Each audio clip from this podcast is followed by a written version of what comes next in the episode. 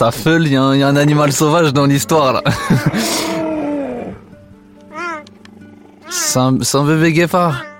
Forcément, c'est du guépard, c'est le, meilleur sprinter de la planète. Mais euh, c'est vrai qu'il fait tellement de bruits différents. Euh, ça s'approche beaucoup du, petit chaton. Hein. Bon, le un peu plus sauvage, c'est un gros matou quoi. Alors, ce surnom de guépard blanc, il remonte à 2013. On est la veille de ma première finale mondiale, sur laquelle je me suis qualifié un peu à la surprise générale. Et mon coach, euh, Artemon Atungimala, burundais, va me dire avec son petit accent chantant Demain, tu seras pas le lion, tu es pas assez costaud, tu seras le guépard blanc. Et en fait, c'est un surnom qui est resté. Bah, j'avoue qu'il me plaît bien, hein, on va pas se mentir, c'est assez euh, gratifiant d'être euh, surnommé le, le guépard blanc. Le guépard blanc s'appelle dans la vraie vie Timothée Adolphe. Il a 30 ans aujourd'hui. C'est un revenant qui a dû affronter dès son plus jeune âge, non pas une, mais des malédictions. Face au traumatisme, son corps, qui s'est adapté plus vite que son esprit, a été une arme puissante. Sur le chemin de la résilience, ce malvoyant de naissance, devenu aveugle, n'a pas marché, il a couru, jusqu'à devenir champion du monde d'athlétisme en e-sport. Et c'est avec son inséparable chien guide, Japlou, que Timothée est venu nous raconter son histoire. Je suis Sébastien Guyot, bienvenue dans Leçon de vie. Le rôle d'Ajaplo, effectivement, il est fondamental. Il faut savoir qu'un chien guide, ça travaille grand maximum 4 heures par jour. Mais le reste du temps, c'est un chien de compagnie. Et donc, c'est vraiment une relation euh, qui, est, qui, est, qui, est, fusionnelle parce qu'on passe, on passe la majorité de notre temps ensemble, en fait. Depuis tout petit, Timothée vit entouré d'animaux. Quand il se souvient de son enfance, il raconte des années heureuses. Pourtant, dès sa naissance, il est atteint d'un glaucome congénital, c'est-à-dire qu'il voit flou de l'œil gauche. Quand il a trois ans, il se fait opérer de la cataracte. Ça devait l'aider au départ à mieux voir. Il reste à l'hôpital quelques jours, puis il rentre à la maison. Je suis un petit gamin qui bouge beaucoup. Je me faufile dans une cage d'escalier et hop, hop, hop. Le petit bout, bah, il, court, il court, il court dans la cage d'escalier, il descend, il descend, et puis bah, en bas, il y a une pompe vitrée. Et là, euh, bah, ça a été le match, la rencontre euh, avec euh, avec la porte vitrée. Et c'est la porte vitrée qui a, gagné par KO parce que j'ai fait un décollement de rétine de l'œil droit, donc l'œil avec lequel je voyais le mieux. Et donc, bah, il me reste plus que l'œil gauche avec lequel je vois à peine un vingtième, un vingtième. c'est pas grand chose. Vous voyez à peu près les couleurs, vous voyez pas de loin. À 6 ans, euh, c'est histoire qu'il n'y ait pas de jaloux. Euh, cette fois, c'est un coup de pied dans l'œil gauche. Bah, ça crée un ulcère de la cornée. C'est encore euh, une galère, c'est les vacances qui sont un peu cachées, très clairement.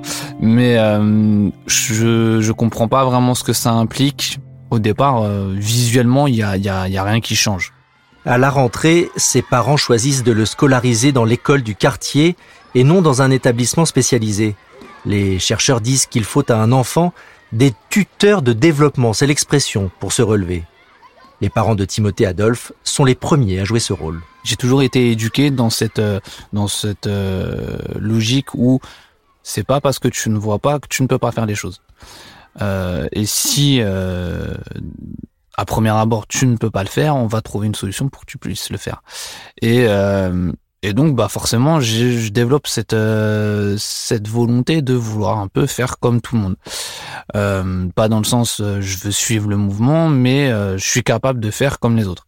Sauf que bah les gamins, on est un petit peu un peu méchant entre nous et la différence dès que tu rentres pas dans le moule, elle saute aux yeux sans faire de jeu de mots. Et puis bah là, ça génère effectivement de, de la moquerie. C'est assez difficile. C'est une période que j'ai j'ai beaucoup de mal à vivre. À l'adolescence, l'âge de tous les complexes, Timothée n'a pas le sentiment d'être différent. Mais il finit par intégrer l'Institut national des jeunes aveugles, l'INJA. Il est en classe de quatrième, il espère s'épanouir, enfin, sauf que la réalité est tout autre.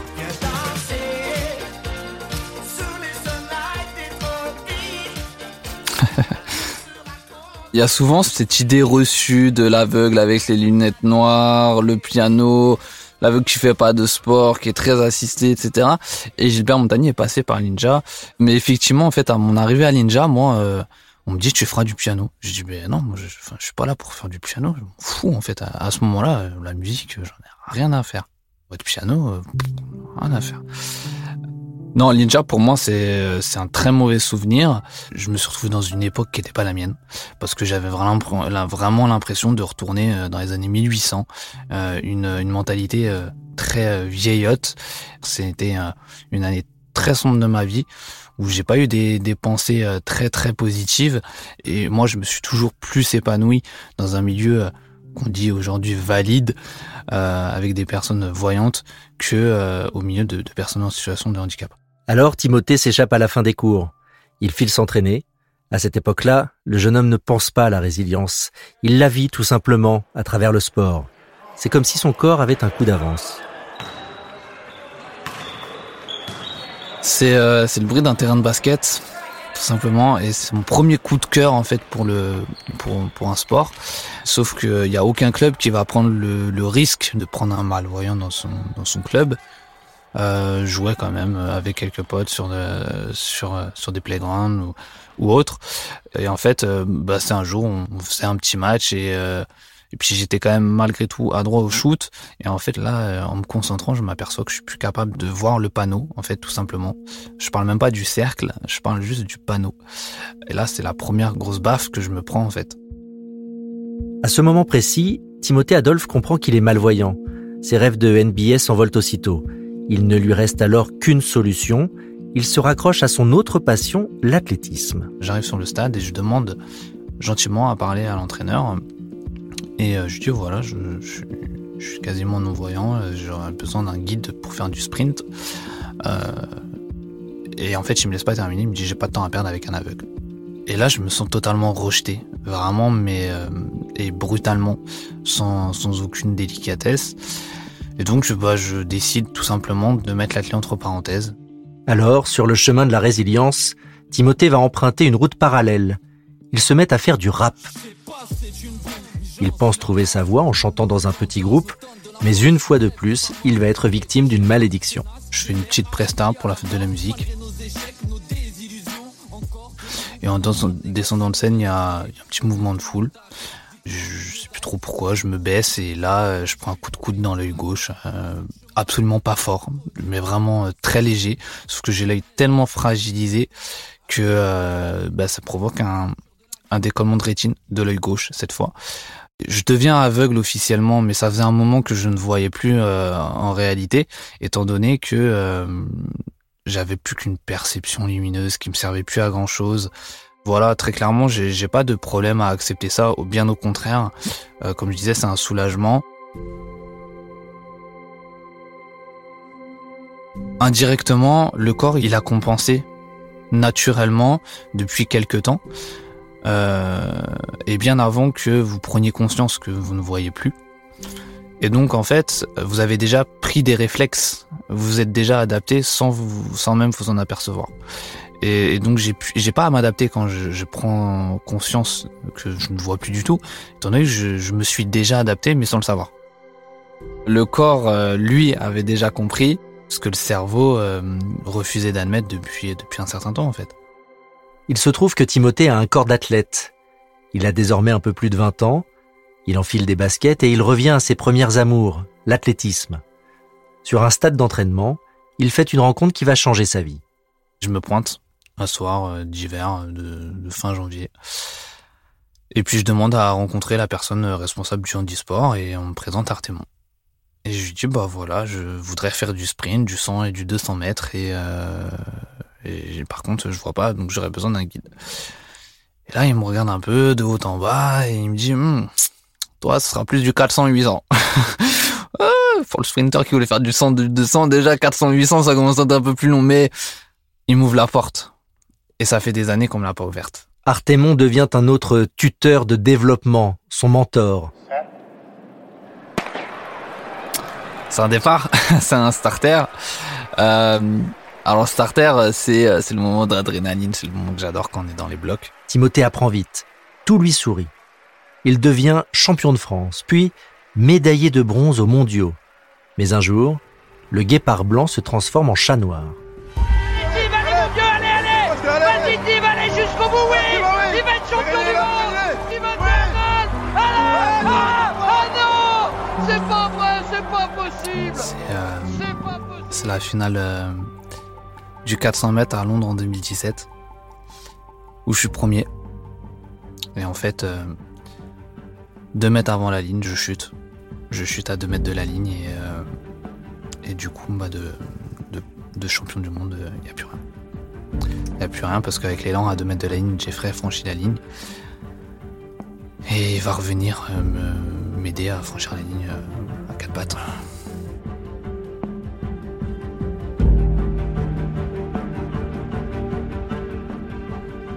Euh, quelques jours après cette chute sur, sur 400, je vais être champion du monde pendant trois quarts d'heure sur 200 mètres. Sauf que bah après euh, observation de la photo finie, je suis en pleine interview pour la télé américaine, euh, disqualifié parce que euh, mon guide a, a eu son épaule devant la mienne pour 3 millièmes et la règle en course guidée est, est stricte, c'est que le guide ne doit pas franchir la ligne avant son athlète. C'est euh, des moments très difficiles à vivre parce que c'est euh, au-delà de l'investissement qu'on y met, euh, c'est c'est la désillusion, c'est ce- parce que vous courez avec quelqu'un et vous avez aussi envie d'offrir la médaille à votre guide, à votre coach qui est avec vous depuis plusieurs années, euh, de ramener ça et de, de procurer des bonnes émotions à, à votre famille qui, qui vous suit, à votre entourage de manière générale, à tous les gens qui nous supportent.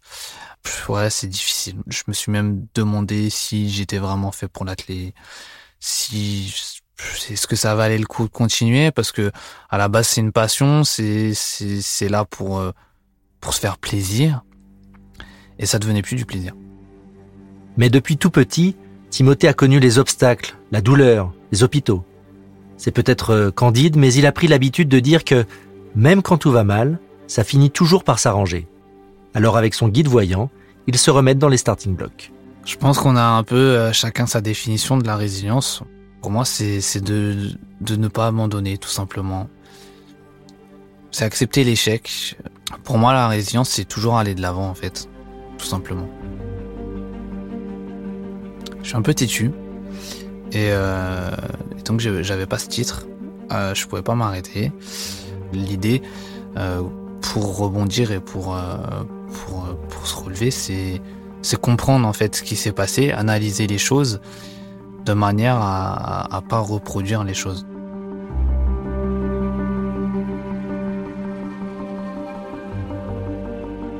Through the middle, Timothy Adolphe, Timothy Adolphe has got it in France.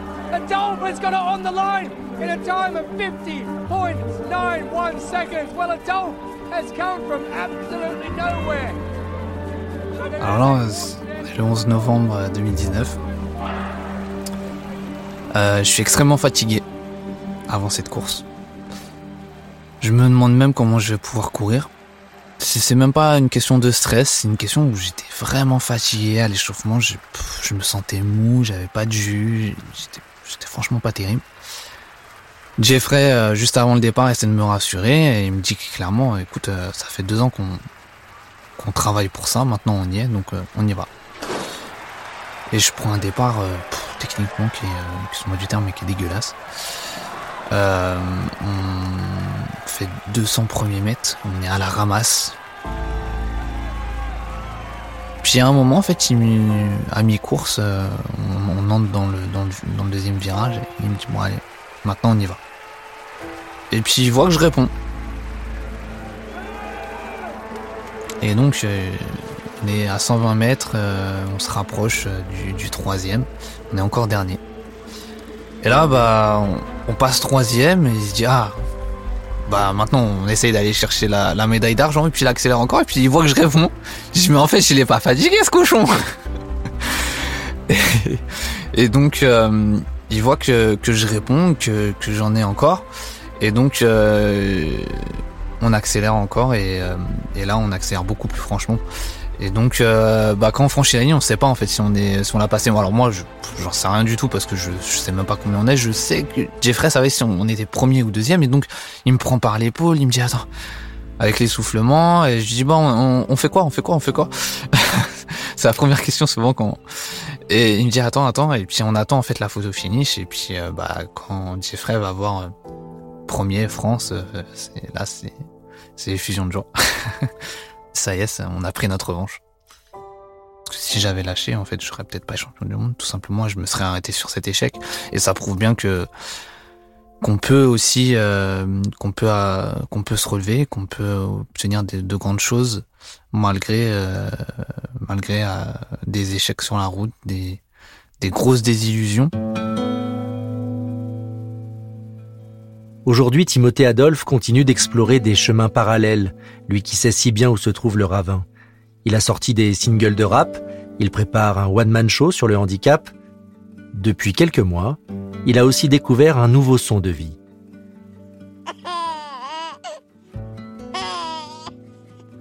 c'est mon fils, c'est Chilem, euh, qui, rigole et qui est tout aussi positif que moi. Et euh, c'est, je pense aussi lui qui m'a donné des ailes pour aller chercher ses médailles à, Dubaï. Vous venez d'écouter Leçon de vie, un podcast Europe 1 Studio que j'ai imaginé et écrit avec l'aide de Julien Tarot à la réalisation et de Fanny Rascle à la production. Cet épisode est le dernier de la saison 1 déjà. Merci de nous avoir écoutés, merci pour vos très nombreux messages. Continuez à parler de ce podcast autour de vous pour que ces témoignages continuent à vivre. C'est le meilleur de tous les encouragements. Je vous dis à très bientôt et d'ici là, comme d'habitude, prenez soin de vous.